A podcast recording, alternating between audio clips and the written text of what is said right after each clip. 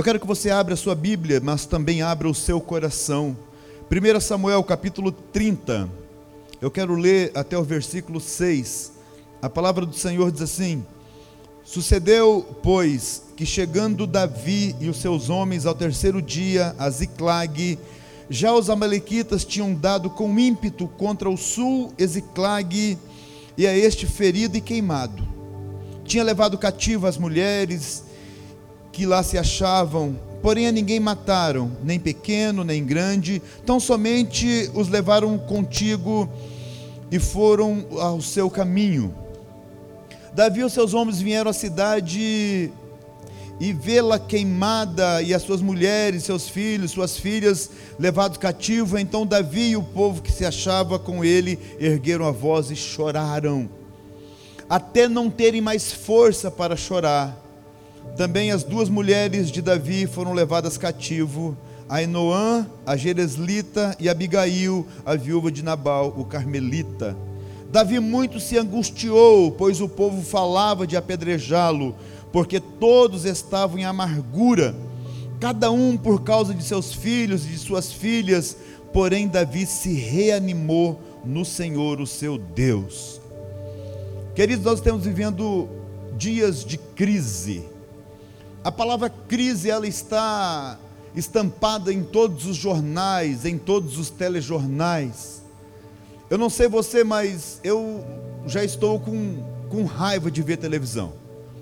Alguns canais sensacionalistas, eles deram mais ênfase à crise do que qualquer coisa e assistir televisão ultimamente está nos deixando de mau humor. Uma televisão em específica querendo desestabilizar o governo, porque ele não está mais bancando a conta não está mais pagando, então o que se fala ali somente contra o governo, aumentando a crise, e isso, queridos, tem gerado no povo, no Brasil, um mal-estar, um desânimo. E é sobre isso que eu quero falar nessa noite, eu quero falar sobre desânimo. Queridos, o desânimo, ele traz para nós, ele tira as nossas forças, rouba os nossos sonhos. O desânimo rouba o nosso futuro ele rouba as nossas perspectivas. Davi, quando chega naquela cidade e vê que a, as suas mulheres, os seus filhos haviam sido levados, quando ele se depara com aquela crise, com aquela situação, eles caíram em desânimo. A Bíblia diz que eles choraram até não ter força para chorar, eles, eles se planteavam, se angustiaram até não ter mais forças. E eles teriam ali, queridos, duas opções: ou eles verdadeiramente ficavam prostrados, ou eles se levantavam e eles iriam atrás. E a decisão que Davi e os seus homens tomaram naquele momento é a decisão que nós cristãos temos que tomar a respeito da nossa vida, das crises, das dificuldades, dos problemas pelos quais nós passamos e nós enfrentamos. E nós vamos aprender com eles como vencer o desânimo. Eu não sei você, mas eu tenho encontrado pessoas desanimadas.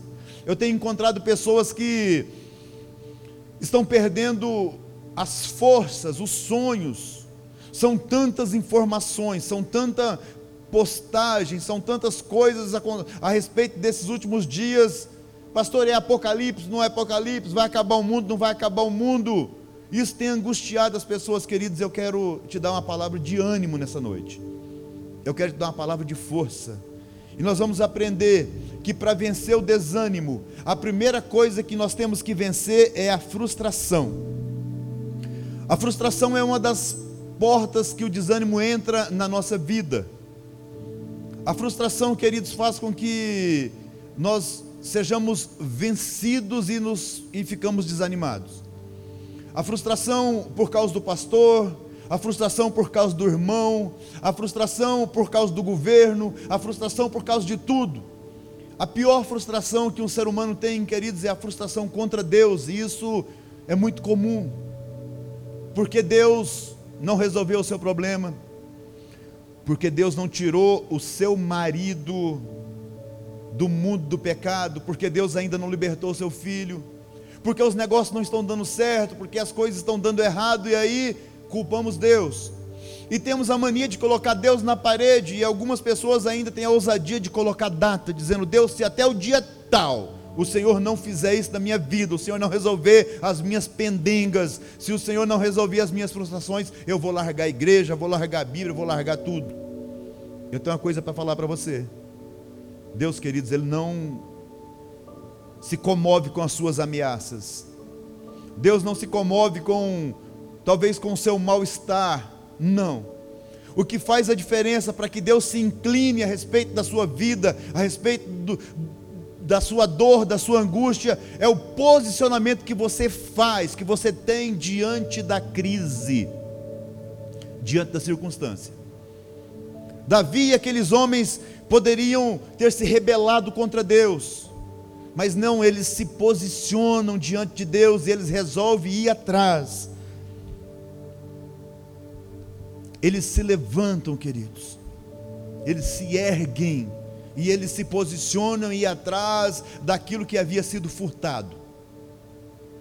Essa é a palavra que eu tenho de Deus para a sua vida. Se levante. Não fique prostrado, não fique parado, não fique decepcionado. Levante-se. Pastor, mas o senhor não conhece a minha situação. Se levante. O senhor não sabe da minha angústia. Se levante. Se levante e vai atrás. Se você ficar parado, se você ficar frustrado, não vai acontecer nada. A Bíblia, queridos, me fala em Lucas capítulo 5. Jesus estava passando por Genezaré, e a Bíblia diz que ali tinha alguns pescadores, e na hora que Jesus passa, esses pescadores estavam lavando redes.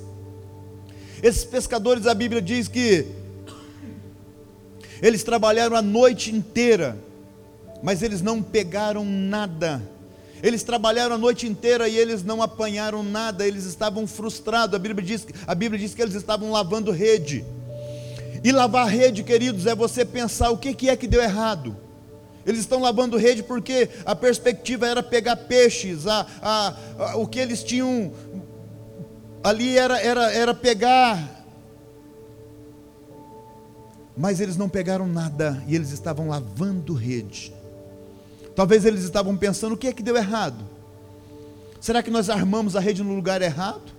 Será que nós usamos uma malha maior ou menor? Não sei. Será que talvez foi a lua, não era a lua certa e eles estavam lavando rede e pensando o que é que é que deu errado? E no momento em que eles estavam lavando a rede, quem que aparece? Jesus. Eu não sei, queridos, talvez você esteja nessa noite lavando redes. Talvez você esteja se perguntando: meu Deus, o que é que está dando errado? Por que, que está dando errado na minha vida? Por que, que as coisas não mudam? Por que, que eu não consigo romper? Por que, que eu não consigo vencer? E talvez seja essa a sua lavação de rede nessa noite, mas nesse ponto, no meio dessa frustração, Jesus aparece e Jesus chama Pedro e diz: Ô, oh, pega o seu barco ali, vamos ali me ajudar. Pedro poderia ter dito: Não, o senhor não conhece a minha vida, o senhor não conhece o meu problema, o senhor não conhece a minha decepção, eu não peguei nada de peixe, eu não tenho como pagar o fornecedor, eu não tenho como pagar as contas lá em casa, eu não tenho como suprir. Mas ele faz. Pedro pega o seu barquinho e aquilo, queridos, não foi simplesmente empurrar o barco na água, não. A Bíblia diz que o barco estava na areia, teve que ter esforço. Ele pegou o barco, arrastou para dentro da água e depois ele teve ainda que remar para Jesus. Jesus iria falar para uma grande multidão, a Bíblia diz que é uma grande multidão, então ele tinha que afastar um pouquinho da água para o povo poder ouvir. E Pedro está dentro daquele barco, Jesus faz o seu sermão, e eu não sei o que Jesus pregou, não sei o que ele falou, gostaria de saber, mas eu não sei. Eu sei que quando ele termina de falar, ele diz para Pedro: Vamos lá para o fundo. Quero dizer para você, queridos, que o seu milagre vai acontecer no fundo. Não adianta e não tem como eu querer profundidade com Deus vivendo uma vida rasa, vivendo uma vida de superfície, vivendo uma vida de aparência. Jesus fala para Pedro: vamos lá para o fundo, porque o milagre vai acontecer no fundo. Ah, meu querido, Deus está te chamando nessa noite para ir para o fundo com Ele porque lá no profundo tem milagre, lá no profundo tem intimidade. Eu me lembro agora de Ezequiel capítulo 47, quando Deus leva o profeta Ezequiel para as águas, ele queria mostrar as águas que curavam, ele queria mostrar as águas que tinha lá. Então a Bíblia diz que levou ele até um lugar que as águas davam nos artelhos. E eles não ficaram ali, levou ele até as águas que davam no joelho e não ficou ali, levou ele até as águas que davam no lombo, mas também o milagre não estava ali. E a Bíblia diz que o milagre aconteceu quando eles foram para o fundo, quando não dava mais pé. Ele viu as águas que curam, ele viu que o cenário mudou. Se você ler o texto, você vê que quando ele voltou para a margem havia mudado o cenário, por quê? Porque ele estava ao fundo com Jesus, ao fundo com o Pai. Jesus fala para Pedro: Pedro, Vamos lá no fundo. Agora você lança a rede. Pedro disse: Senhor, eu sou pescador antigo, eu já pesquei aqui desde criança. Eu já lancei a rede em todo lugar, mas sobre a tua palavra eu vou lançar a rede novamente. Queridos, a Bíblia diz que pegaram tanto peixe, mas tanto peixe que o barco quase afundou. Ele teve que chamar o outro barco lá da margem para vir socorrer, porque eram muitos peixes. O milagre aconteceu depois que eles estavam lavando rede, que eles estavam frustrados, que eles estavam decepcionados, dizendo assim: Nós não temos nem como pagar as nossas contas. Mas Jesus aparece no momento de lavação de rede. Talvez Jesus está aparecendo nessa hora, no meio das suas angústias, no meio da sua lavação de rede, no meio das suas frustrações. Ele está dizendo: Ei, vamos para o fundo.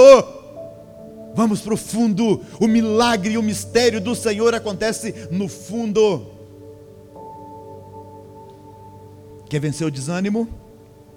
Uma segunda coisa que nós temos que fazer: vença a falta de expectativa de vida. Quantas pessoas estão vivendo hoje como aquela música do Zeca? Deixa a vida me levar, vida leva eu. Pessoas que estão empurrando com a barriga. Queridos, o desânimo tira de você a expectativa de um tempo melhor. O desânimo rouba de você o seu futuro. O desânimo rouba de você aquilo que Deus tem preparado para você. A expectativa de um tempo melhor é roubado. Os homens do texto, querido, chegou na cidade e a cidade estava queimada as mulheres não estavam, os filhos não estavam, eles perderam a expectativa de vida. E quantas pessoas perderam a expectativa de vida por causa das perdas?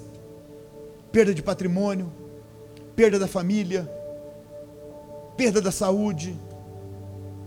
Talvez eu pergunte para você: o que tirou a sua expectativa de vida que você não sonha mais? Quais são as perdas na sua vida que tem feito com que você não avance mais?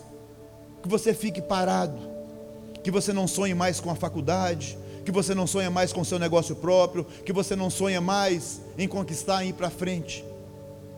Nessa noite, querido, se você quiser vencer o desânimo, vença a expectativa de vida. A Bíblia nos traz uma história em 2 Crônica, capítulo 20 a Bíblia diz que três reis se reuniram para lutar contra um rei. E esse rei chamava-se Senaqueribe. A Bíblia diz que ele estava frustrado, decepcionado, ele não sabia mais o que fazer.